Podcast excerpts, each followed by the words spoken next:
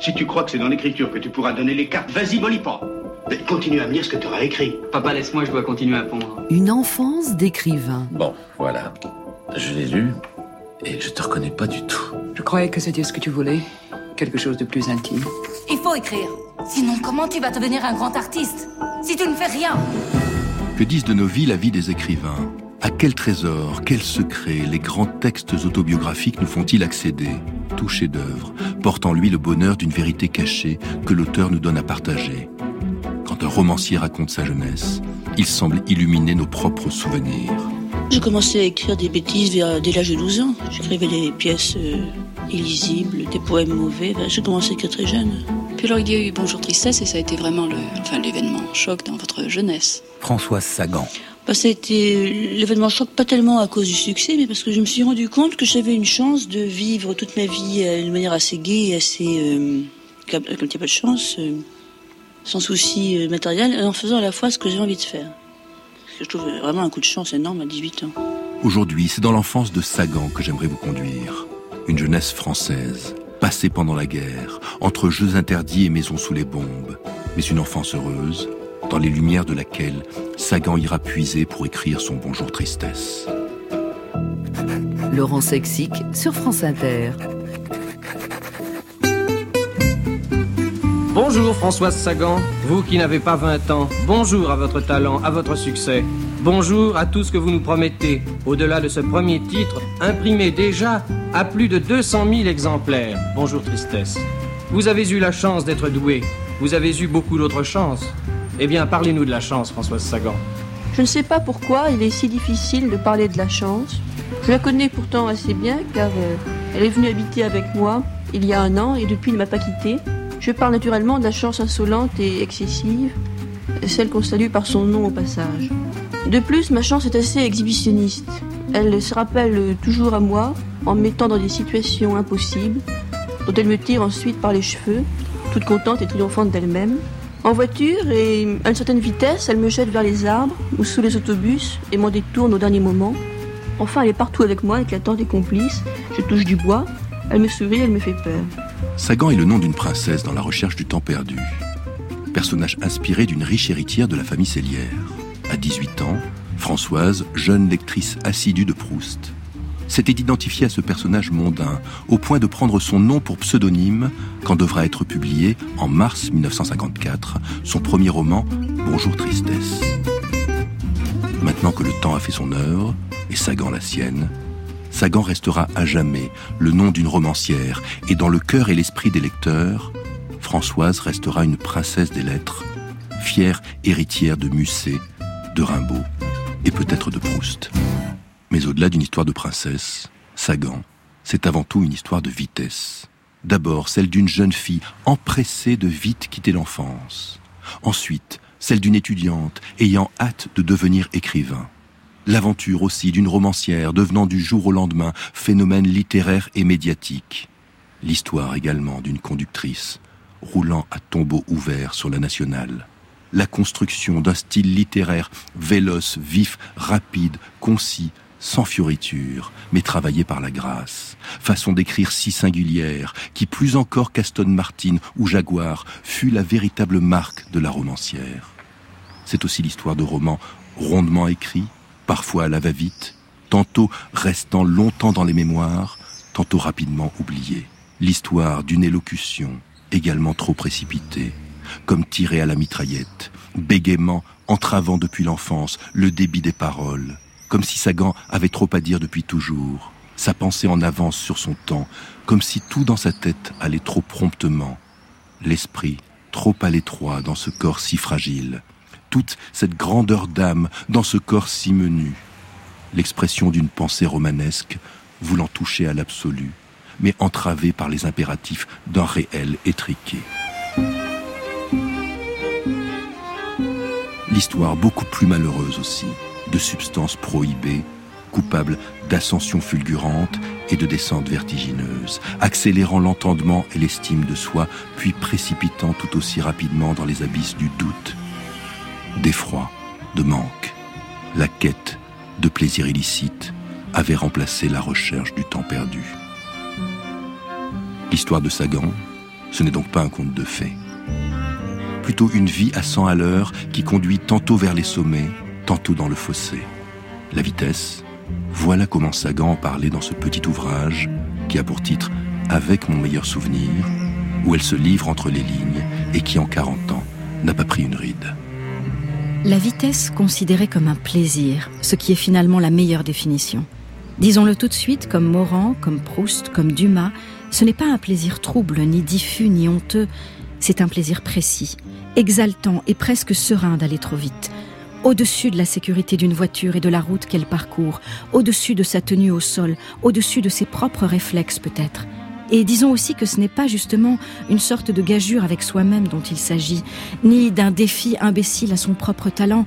Ce n'est pas un championnat entre soi et soi, ce n'est pas une victoire sur un handicap personnel, c'est plutôt une sorte de pari allègre entre la chance pure et soi-même.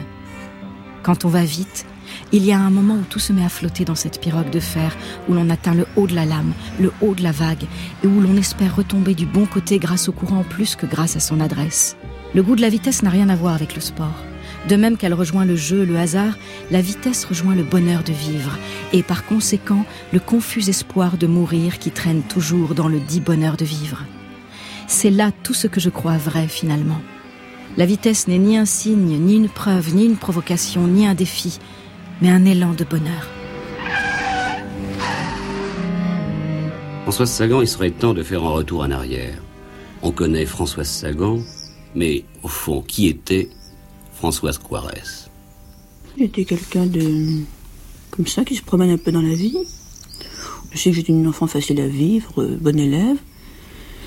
Je me rappelle qu'à 16 ans, je courais sur des Vespas euh, accrochés à des galopins, euh, du cours mer chez moi, et, etc. Enfin, c'était une enfance classique. Le charmant petit monstre, pour reprendre l'expression de Mauriac, la désignant dans le Figaro, vit le jour en 1935 et prit définitivement la lumière 18 ans plus tard pour ne la quitter qu'au crépuscule d'une vie bien remplie. Tout avait commencé bien sagement et s'apparentait plutôt à l'éloge de la lenteur. Et pour celle qui plus tard bouscula la morale bourgeoise et brava tous les tabous, ce fut une enfance sous le signe de la continuité et de la tradition.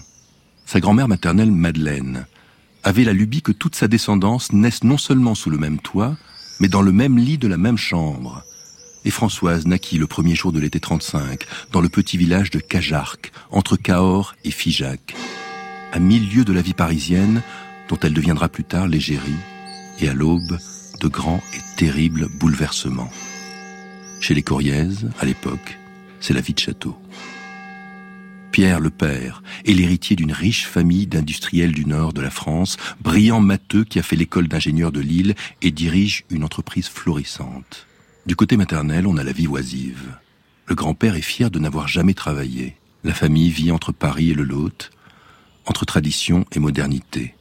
La petite Françoise est entourée de l'affection des siens, une existence dorée et bien ordonnée, que vient à peine déranger les échos de la guerre qui s'annonce. Une enfance qui se déroule entre le grand appartement parisien du boulevard Malzerbe et de longs séjours en province.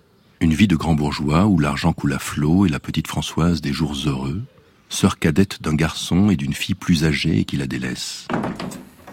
Dans le grand appartement parisien, l'enfant joue seule le long de l'interminable couloir.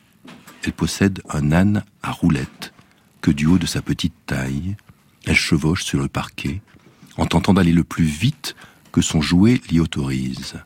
Elle affirmera avoir eu dans ce long couloir beaucoup d'accidents de parcours, à force de dépasser les limites de l'âne. Elle dira être tombée souvent, avoir glissé souvent, enfant sur ce parquet. Je suis quelqu'un qui se blesse, affirmera-t-elle plus tard, au sujet de l'enfance, sans que l'on sache bien si elle parlait seulement du passé, du parquet de l'appartement où elle tombait enfant, ou de la vie future, quand ses frères humains essayèrent sans relâche, et souvent avec sa propre et complaisante complicité, de la faire tomber. Mais outre ces petites chutes, l'enfance de Sagan sembla se dérouler comme sur ses roulettes. On pardonne tout à la dernière venue, on lui fout une paix royale. La mère, Marie, est une femme pleine de grâce, belle, grande, légère, insouciante jusqu'à la frivolité. Le père, Pierre, est autoritaire, parfois tyrannique, mais c'est un père aimant, affable et plein d'attention. Le jeune couple, Marie et Pierre, vit avant la guerre comme un âge d'or. Il est vrai que je ressemble beaucoup à la personne un peu incertaine, excessive et contradictoire telle que l'on m'a si souvent décrite, et avec raison. Mais en fait, je n'ai aucune envie de parler de moi ni de ma vie passée. C'est l'une des grandes récompenses, l'un des grands avantages de la célébrité. Elle vous fatigue de vous. Quand on vous présente cinq ou douze images vraies ou fausses de vous-même, vous finissez par vous en dégoûter et vous en détourner. C'est qu'on ne cherche plus dans l'œil des autres cet éternel adolescent que nous avons été et qui ne survit que sous le triste nom de prétention. Je connais cette fin, ou je l'ai connue plutôt jusqu'à 18 ans. Les mille reflets que l'on m'a présentés depuis cette époque dans des miroirs plus ou moins flatteurs et plus ou moins exacts m'ont rendu parfaitement indifférente à mon sujet. Ma vérité, si on admet qu'un être humain puisse vivre une vérité claire et durable, ma vérité se trouve sans doute dans mes livres, aussi primaires qu'ils paraissent être parfois à ma sensibilité ou à mon intelligence initiale. Écrire, ce n'est pas se révéler, c'est projeter de soi-même l'image que l'on voudrait voir retenue par les autres. Sagan a 4 ans 1939, quand son père part au front défendre son pays sur la ligne Maginot. Lorsqu'il reviendra, sans avoir rien défendu du tout, la famille quittera Paris pour la province, et son père, ne voulant plus voir de soldats allemands, choisira de s'établir au cœur du Vercors, un peu comme si l'ironie de Sagan tirait sa source dans l'ironie de l'histoire. Mon père avait pris pour nous protéger des horreurs de la guerre une maison en plein Vercors. C'était pas de chance, mais c'était au milieu du Vercors. on a vu toute la guerre des fermes flambées, des gens, des panzers, des Allemands, des on était en pleine bagarre. Mais j'ai des souvenirs d'herbes, d'herbes de, de cavalcade dans les champs, comme, comme, comme les enfants. La plus presque des, des, des souvenirs de nez que de, oui, drôle, que de regard. C'est vrai, oui. C'est effectivement. d'herbe. Mais la guerre, très peu. On était une fois mitraillés, enfin, mitraillés de loin par des, par des, avions. Hmm. Mais du moment que les parents n'ont pas l'air d'avoir peur, les enfants n'ont pas peur. Il y a cet incroyable épisode pendant l'Exode où les parents de la petite Françoise iront à contresens de la population fuyant l'avancée des Allemands. La mère exigeait de remonter à Paris parce qu'elle refusait de passer les années de conflit sans ses chapeaux. Ensuite, viendront les jours sous les bombardements que l'on passe à la cave, sous les gravats qui tombent, les murs ébranlés par le souffle des explosions. Les gens tremblaient de peur, racontera Sagan. Nous, nous jouions aux cartes. Ma mère avec toujours sa mise en pli soignée. Il y a encore ce terrible épisode où les Allemands débarquent à la maison, dans le jardin duquel un maquisard a caché une camionnette emplie d'armes, dos au mur, les mains en l'air, comme l'ensemble de sa famille. La petite Sagan attend que le verdict des nazis tombe. Il tombera cette fois encore du côté de la vie, tout comme lorsque la famille cachera chez elle hommes et femmes recherchés par la Gestapo, ou mieux encore, lorsqu'un avion allemand, pris en chasse, en piqué, la famille se reposant près d'un étang, la mère, dans sa fuite éperdue, cria à Françoise de se rhabiller correctement, de ne pas se promener presque toute nue dans la campagne verte quand les Stukas mitraillent. Elle avait, dira Sagan, un côté régence qui calmait les esprits. Une guerre peut être lasse, mais dont le pire souvenir vint à la fin du conflit au spectacle de l'horreur dévoilé par les actualités cinématographiques. Un jour où l'on pensait en avoir fini avec la guerre et que l'on fêtait la victoire au cinéma devant un film américain. Le souvenir le plus effrayant, c'est après. Voici Buchenwald. La commission d'enquête nommée par le Parlement britannique a visité ce camp lors de sa libération. Il y a eu en 1945 ce film sur les camps de concentration que j'ai vu par hasard. C'est mon pire souvenir de la guerre. J'avais été voir un film sur Zorro ou quelque chose d'approchant, et avant, aux actualités, on nous a passé ça. Dans cet enfer que n'avait pas prévu Dante, 5000 détenus mouraient chaque mois. 5000 par mois, un toutes les dix minutes. Les fours crématoires brûlant jour et nuit ne pouvaient pas suffire au rythme de la mort.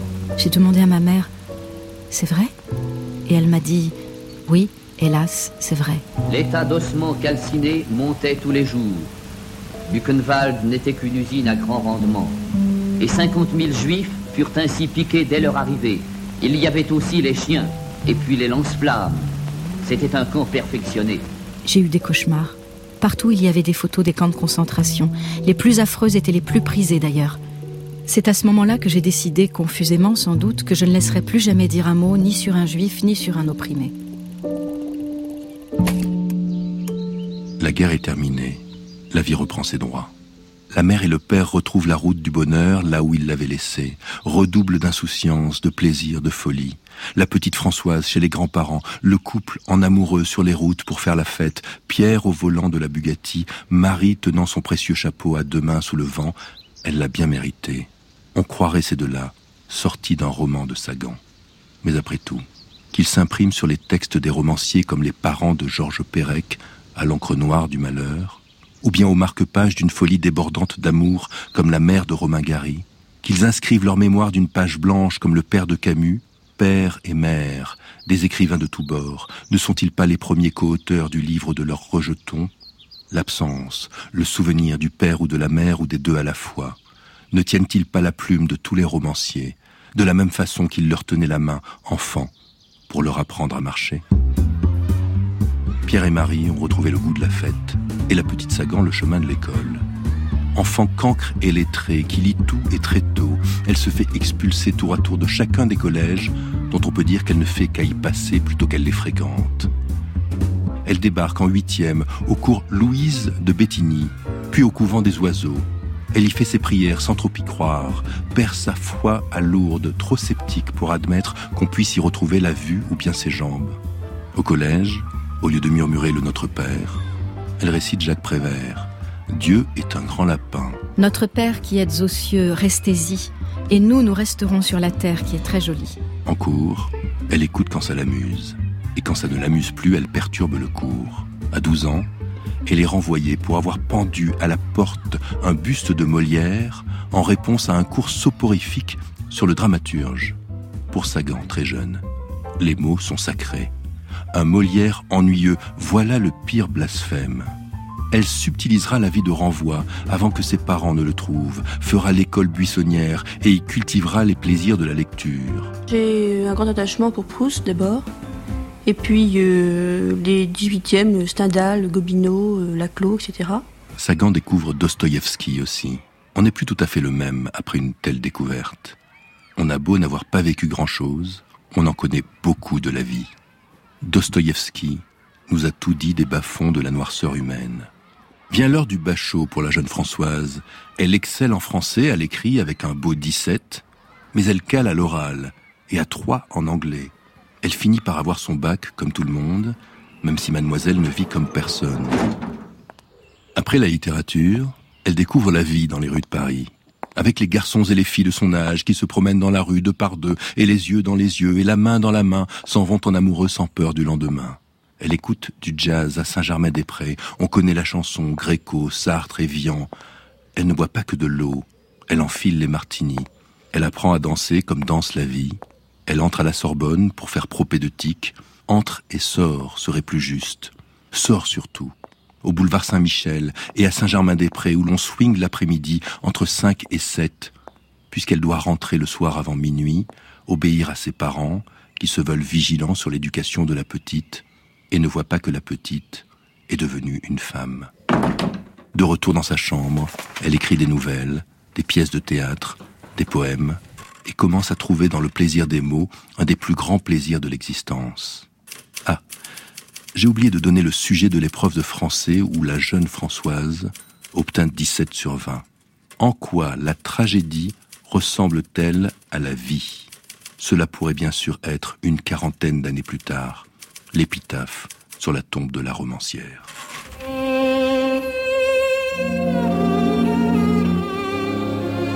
France Inter. Une enfance d'écrivain Laurent Sexic.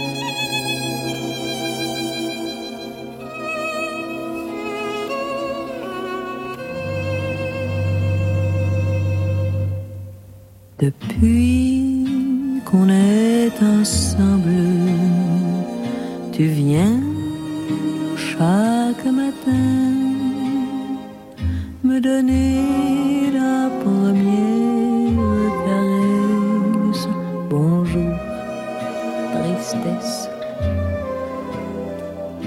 Ami qui me ressemble, tu es le seul miroir où je peux contempler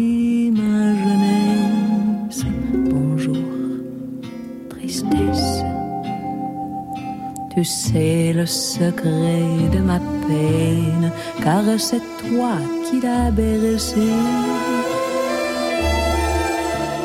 Et s'il faut que je me souvienne, tu viens poser ta main sur la mienne.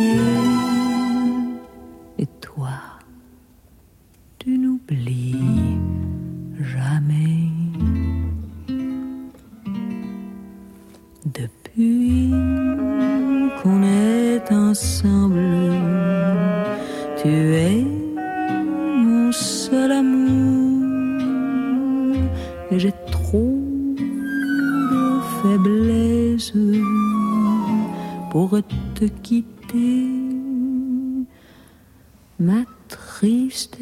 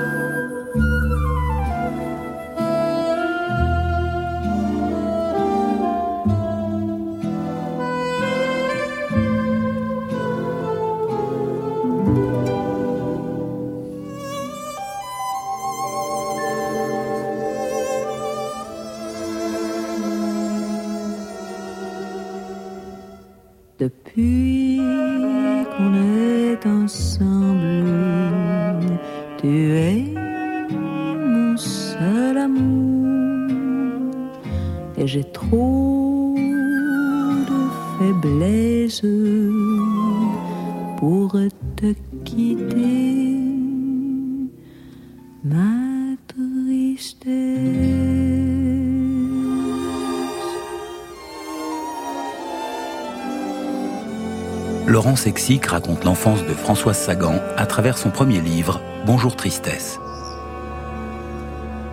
À l'été 53, quand ses amis font la fête à Saint-Tropez et ses parents s'amusent à Deauville, elle doit rester seule dans un Paris désert et plus beau que jamais. Françoise bûche son entrée à propédeutique.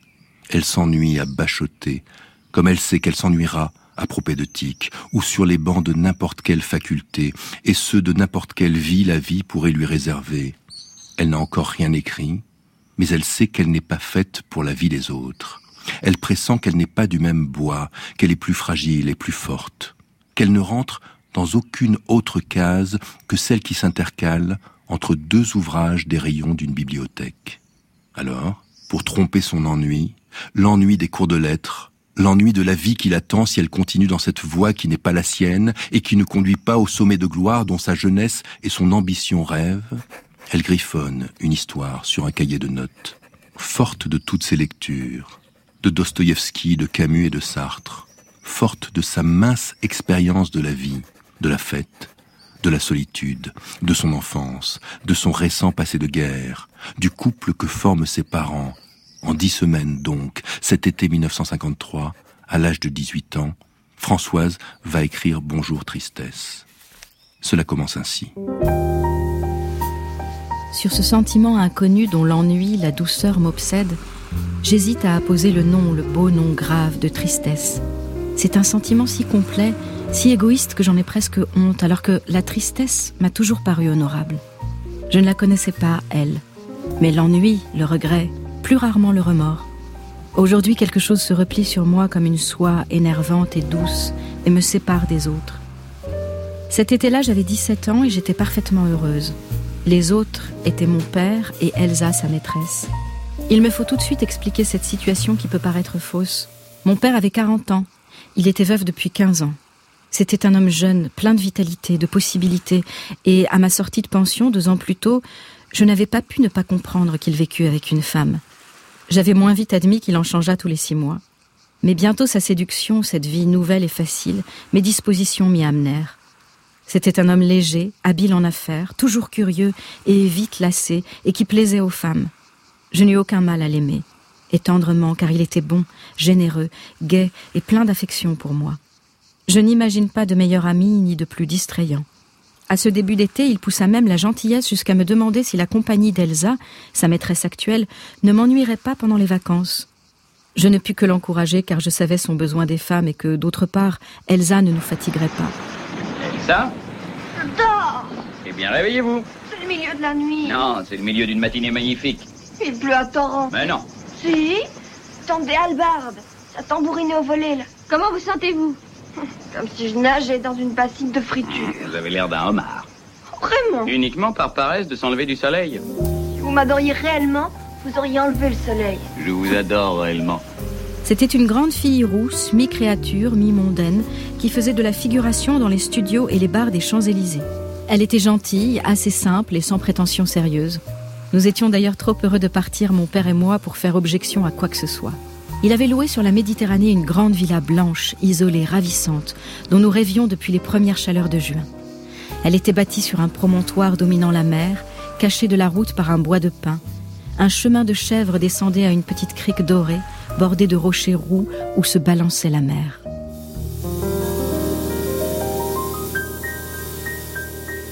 Elle remet son manuscrit aux éditeurs un peu plus tard. Un premier lecteur d'une maison d'édition plus perspicace ou plus vivant que les autres écrira Un livre fait aussi d'indulgence et d'amertume envers la vie, de douceur et de cruauté.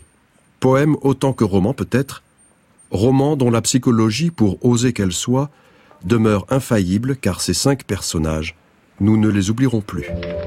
J'hésite à poser le nom, le beau nom grave, de tristesse. C'est vous qui avez écrit ça, mademoiselle. Mademoiselle comment déjà? Quarez. Françoise Quarez.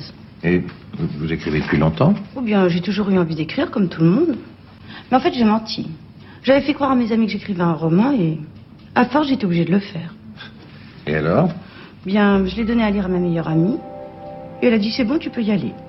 C'est Florence Malraux. Ah, C'est Florence Malraux, alors. Et donc vous vous êtes dit, je vais le déposer chez Julia. Et le 15 mars 1954, Monsieur l'éditeur René Julliard fera paraître Bonjour Tristesse avec un bandeau évoquant le diable au corps de Radiguet, puisqu'il faut bien comparer l'inimitable phénomène à quelqu'un d'un peu sulfureux. J'étais curieux, en ressortant le roman de ma bibliothèque pour cette série, de savoir quel effet aurait cette relecture d'un roman de jeunesse lu du temps de ma jeunesse. Bonjour Tristesse faisait partie de ces livres qui, sans laisser la marque d'un grand bouleversement, sans être le choc d'une vie de lecteur, m'avait ému presque aux larmes.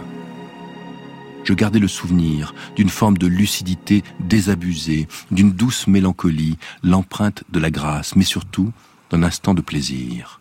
J'étais simplement heureux de pouvoir relire Sagan, confiant dans cette promesse qui était faite, un peu comme les retrouvailles des décennies plus tard avec quelqu'un qu'on a aimé et dont on a laissé filer l'amour par inadvertance ou par paresse. Ces retrouvailles avec Sagan ne déçurent pas. L'histoire se déroule donc sur les bords de la Méditerranée, dans une villa, sans doute une de celles que la jeune Françoise rêverait d'occuper cet été-là à Saint-Tropez, s'il n'y avait pas ces maudits examens de propédeutique. C'est l'histoire toute simple d'une jeune fille qui ne supporte pas qu'on lui vole son père, pressentant que cette perte sera irréparable et sonnera la fin de sa jeunesse. Une jeune fille qui concourt pour l'affection d'un homme, en rivalité avec deux autres femmes, et il y aurait beaucoup à laisser dire, bien sûr, sur cette passion étrange qui lie le père et la fille. Je parle beaucoup d'Anne et de moi-même et peu de mon père. Non que son rôle n'ait été le plus important dans cette histoire, ni que je ne lui accorde de l'intérêt. Je n'ai jamais aimé personne comme lui, et de tous les sentiments qui m'animaient à cette époque, ceux que j'éprouvais pour lui étaient les plus stables, les plus profonds, ceux auxquels je tenais le plus. Je le connais trop pour en parler volontiers et je me sens trop proche. Cependant, c'est lui plus que tout autre que je devrais expliquer pour rendre sa conduite acceptable. Ce n'était ni un homme vain ni un homme égoïste, mais il était léger, d'une légèreté sans remède. Je ne puis même pas en parler comme d'un homme incapable de sentiments profonds, comme d'un irresponsable. L'amour qu'il me portait ne pouvait être pris à la légère ni considéré comme une simple habitude de père.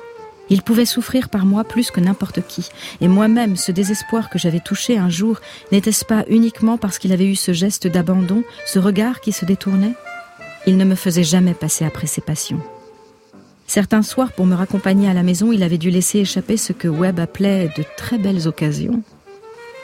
Mais qu'en dehors de cela, il eût été livré à son bon plaisir, à l'inconstance, à la facilité, je ne puis le nier. Il ne réfléchissait pas. Il tentait de donner à toute chose une explication physiologique qu'il déclarait rationnelle. Tu te trouves odieuse? Dors plus, bois moins. Il en était de même du désir violent qu'il ressentait parfois pour une femme. Il ne songeait ni à le réprimer ni à l'exalter jusqu'à un sentiment plus complexe. Il était matérialiste, mais délicat, compréhensif et enfin très bon. L'enfant dans ce couple n'est pas celui qu'on croit. Le père a l'âge d'homme, mais se comporte en enfant gâté de la vie. C'est un imbécile heureux quand la fille est une intelligence malheureuse. Cécile de son prénom est un rien espiègle, un peu trop lucide pour son âge, avec un rien d'innocence. Cynique aussi, machiavélique parfois, amoureuse quand le désir lui vient, mais éprise avant tout de liberté. Sa liberté, une femme, Anne Larsen, veut lui ravir, en même temps qu'elle vient lui ravir son père et refaire du veuf un époux. Vous avez l'air mystérieux tous les deux, comme si vous aviez un secret. Bien. Bien. Nous voudrions vous demander quelque chose. Votre père et moi, nous aimerions nous marier. Nous aimerions beaucoup. C'est une excellente idée. Vraiment une excellente idée. C'est fait. Je vous avais dit qu'elle serait contente. Oui, naturellement. Je n'en étais pas si sûre. Vous ne voulez jamais me croire. Oh, je vous crois, je vous crois. Ah, Vous êtes réellement contente? Oui. Est-ce que ce mariage vous paraît étrange ou simplement ridicule? Non, pas ridicule du tout. Mais étrange. Ah, c'est, oui. Il faut que, que je chamboule pas mal de choses pour imaginer Raymond marié. Vous voulez dire que vous ne voudriez pas qu'il se remarie? Non, seulement, je ne croyais pas qu'il en avait le désir. Mais s'il l'a, moi aussi. Pourvu qu'il soit content, je le suis aussi. Or les enfants sont cruels, et la jeune Sagan a bien lu Chauderno Laclos. Elle a adoré Meursault dans l'étranger. Elle va faire de cet étrange quatuor d'un homme et de trois jeunes femmes un inquiétant duel à mort, dont Cécile se croira la seule gagnante, tandis qu'une femme a perdu la vie, et un homme, l'amour auquel il pouvait légitimement prétendre. Il m'a semblé, quant à moi, je voudrais simplement ajouter un petit mot, que Bonjour Tristesse était un très joli rêve oedipien. Bien, je crois que c'est un point de vue qui est extrêmement acceptable, mais euh, personnellement, je ne tenais pas du tout à en faire un- une illustration de la psychanalyse, et euh, je verrais plutôt une histoire euh, ordinaire, une Oui. histoire simple. Une histoire ordinaire, mais est-ce que vous entendez par là une histoire comme vous en voyez autour de vous ou comme vous avez vécu vous-même? Ah non, pas du tout vécu moi-même, une histoire comme j'en ai, euh, comme il s'en passe tout le temps, je crois, sans qu'on le sache parmi les gens. Le roman séduit aussitôt par la grâce de son style, ce vent de modernité qu'il fait souffler sur la France des lettres et la France tout court, cette manière d'écrire si simple, si naturelle, cette grâce qui habite les pages du livre, la vérité de ses dialogues et de ses personnages. Et cette poésie qui traverse les lignes, à l'image du titre tiré d'un poème d'Éluard. À peine défiguré. Poème de Paul Éluard. Adieu tristesse, bonjour tristesse. Tu es inscrite dans les lignes du plafond, tu es inscrite dans les yeux que j'aime. Tu n'es pas tout à fait la misère, car les lèvres les plus pauvres te dénoncent par un sourire. Bonjour tristesse, amour des corps aimables, puissance de l'amour dont l'amabilité surgit comme un monstre sans corps, tête désappointée, tristesse, beau visage. Je suis pas quelqu'un de désespéré du tout, je suis quelqu'un de très gai. Oui, gay dans la vie peut-être. Mais dans vos romans, il y a quand même il y a une note de désespoir. Ah, bah c'est très connu que les clowns sont tristes et que les gens qui écrivent des leftistes sont très gays. Non, mais alors pour quelle raison?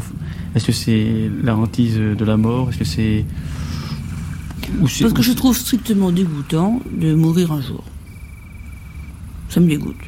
Cette idée, je vais mourir un jour, que les gens que j'aime vont mourir un jour, je trouve ça infect. Sincèrement. Je trouve pas ça bien. Pas convenable. Mon désespoir vient de, de ça en grande partie, enfin, quand j'en ai, et puis c'est tout. Sagan ne surfe sur aucun courant littéraire, mais c'est une nouvelle vague à elle toute seule et qui va déferler en France tout comme en Amérique. Le roman est à part de tout ce qu'on peut lire, loin de la littérature engagée et déjà vieillissante des écrivains de la résistance, loin des déjà trop installés Aragon et Sartre, mais loin aussi de ce nouveau courant du nouveau roman qui émergera bientôt. La jeune fille écrit comme personne, ou plutôt elle écrit comme Godard et Truffaut filmeront. Son héroïne s'oppose à toute règle de conduite, à toute forme d'altérité, à toute transcendance. Une adolescente, a pris le pouvoir sur le monde adulte. C'est le jouir sans entrave de mai 68 qu'annonce Bonjour Tristesse avec 15 ans d'avance. Son roman n'a rien du roman initiatique. Il est à l'opposé du roman de formation, du roman d'apprentissage. La jeune Cécile n'apprend rien. Elle désapprend à aimer même. À la fin du livre, Sagan écrit La vie recommença comme avant, comme il était prévu qu'elle recommencerait. Les romans de Sagan sont légers et désespérants comme la vie. Quel était votre sentiment lorsque vous avez appris que le pape avait déclaré que vous étiez un mauvais exemple pour la jeunesse? J'étais, pour la j'ai plutôt une réaction de, de, rire, parce que je me suis dit, mon Dieu, mais si même le pape s'en mêle, où va tout? Le livre va à l'encontre de la morale de son temps. Les couples se font et se défont au gré de la volonté d'une jeune fille qui semble tenir entre ses mains le destin des adultes comme les fils de marionnettes. Considérant la fin tragique, dont la jeune fille est comme coupable, aboutissement d'une machination qu'elle a ourdie. Ce n'est plus l'enfant roi, c'est la princesse des ténèbres. Certains, en 1954, parleront de création d'un esprit pervers. Ce seraient les mémoires d'une jeune fille dérangée. Le livre fait scandale par son libertinage assumé. C'est la ronde de Schnitzler, réécrit par la comtesse de Ségur. Le roman est frais aussi par l'âge de l'auteur.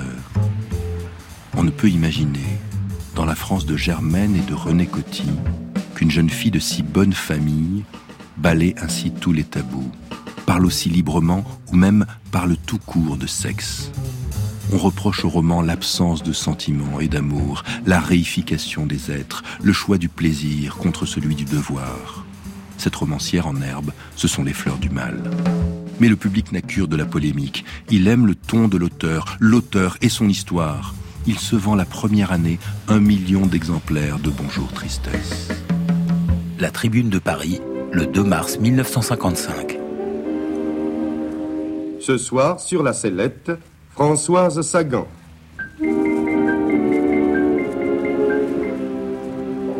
Françoise Giroud. Et ce qui m'a frappé personnellement dans ce livre, je crois être une des premières personnes qui l'ait lu, c'est que pour la première fois, nous lisions un livre qui avait été effectivement écrit après la guerre. Ça n'est pas un livre de femmes. Les femmes ont toujours écrit. On n'a pas attendu Françoise Sagan. Euh, elles ont toujours écrit des histoires d'amour. Elles ont bien ou mal écrit. Enfin, en tout cas, ça n'est pas une spécialité moderne que les femmes écrivent. Mais euh, pour moi, le livre de Françoise Sagan a sur tous les autres livres de femmes ou de jeunes femmes cette supériorité, c'est qu'il a été écrit par quelqu'un qui indiscutablement n'avait même pas 20 ans, enfin, mais disons, a eu 15 ans après cette guerre. André Brincourt. Oui, mais il y a tout de même un phénomène assez curieux. Ce livre est un bon livre, mais on en a fait un chef-d'œuvre. Et ce livre léger, et dans tous les sens du mot, relativement anodin même, on en a fait un objet de scandale. On peut se demander pourquoi, et je crois que la réponse est aisée, c'est simplement parce que la critique a porté non pas sur le livre lui-même, mais sur la personnalité de l'auteur. On attendra Sagan au tournant pour la suite. Et le deuxième roman convaincra tout autant le public que la critique. Une romancière est née. Hélas, c'est au tournant d'une nationale que le destin de Sagan virera au tragique, la jeune femme filant toujours trop vite au volant de sa voiture. Le véhicule tomba dans le fossé et Sagan dans le coma. On lui donna même l'extrême onction. Elle s'en tira, mais pour lutter contre la douleur qui la rongeait, les médecins lui prescriront un dérivé morphinique. Les blessures causées par l'accident finiront par guérir. Mais Sagan ne parviendra jamais tout au long de sa vie, à se passer de ces substances pour soulager le tragique de sa douleur de vivre, sa lucidité désabusée, sa hantise du réel, sa quête de liberté et la tristesse éplorée des adieux à la jeunesse.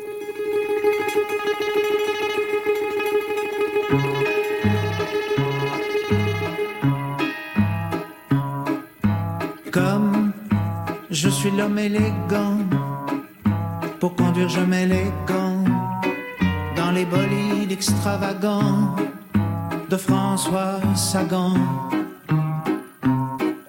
Dans ses romans, dans ses nouvelles, cette dame demoiselle mêle de jolies mélancolies frêles et je chante Marie Tournelle à la gloire d'elle. Bonjour, bonjour, tristesse chamas de la laisse de guerre. Las. Aimez-vous Brahms de François Sagan? Quand on lit les papiers, souvent ça, je suis pas de Dostoevsky, je suis pas Proust, enfin, pourquoi toujours ce, ce leitmotiv enfin, Parce que ce sont mes deux passions. Oui, mais pourquoi cette sorte de d'aveu, je suis pas ceci, enfin vous êtes Sagan et Sagan, enfin c'est Sagan, c'est que... Non, parce que généralement ça correspond à une, une question qui est êtes-vous contente de votre carrière, enfin de votre métier? Alors je dis oui, je regrette de ne pas être un un et un tel. C'est tout, ça c'est pas euh, une obsession chez moi. Je, eux est du génie, moi j'ai du talent, puis voilà. Une enfance d'écrivain, Laurent Sexic. Vous retrouverez toutes les références bibliographiques de notre émission sur le site de France Inter. Les textes de Françoise Sagan ont été lus par Yaël El Haddad. Cette émission a été mixée par Benjamin Vignal et réalisée par Xavier Pestugia. La semaine prochaine, je vous entraînerai sur les traces de l'enfance et de l'œuvre de Georges Perec. Bonne journée sur France Inter.